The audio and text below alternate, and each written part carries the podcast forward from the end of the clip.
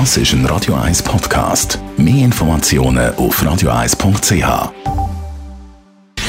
Gesundheit und Wissenschaft auf Radio 1. Unterstützt vom Kopfwehzentrum Irlande Zürich. www.kopfwww.ch wenn sie in den Augen brennt, in der Nase beißt, tut ein fiesen Ausschlag bekommt oder einem die Luft wegbleibt, dann ist vielleicht eine Allergie daran schuld. Pollen, Tier, Haar oder Lebensmittelallergie. Allergien gibt es ja ganz verschiedene und sie sind weit verbreitet. Warum kommt man überhaupt eine Allergie über? Forscher von der TU München haben jetzt herausgefunden, dass Allergien vielleicht direkt mit psychischen Faktoren zusammenhängen. Die Studie, die an der Technischen Universität München nämlich durchgeführt worden ist, hat sich damit beschäftigt, ob Allergien mit Angststörungen oder Depressionen zusammenhängen. Und tatsächlich, überraschenderweise, hat die Studie gezeigt, dass es wirklich einen Zusammenhang geben könnte.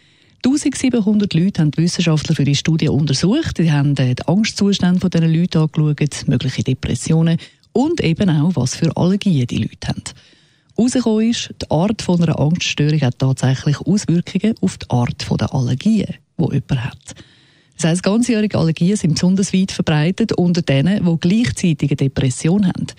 Und saisonale Allergien, also zum Beispiel Heuschnupfen, kommen vor allem bei den Leuten vor, die an ausgeprägten Angstzuständen leiden.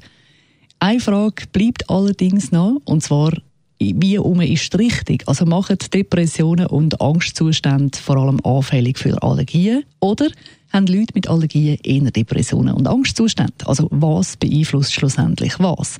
Genau das muss noch geklärt werden. Und die Leute, die Nahrungsmittelallergien haben, die können auch nicht aufschnaufen in dem Sinn, weil es scheint nämlich so, als wäre kein Zusammenhang zwischen Angstzuständen, Depressionen und Nahrungsmittelallergien vorhanden. Also da scheint man weiterhin im Dunkeln zu tappen. So oder so braucht es weitere Untersuchungen und weitere Forschungen, damit man da wirklich sagen kann, wie jetzt ganz genau die Zusammenhänge sind.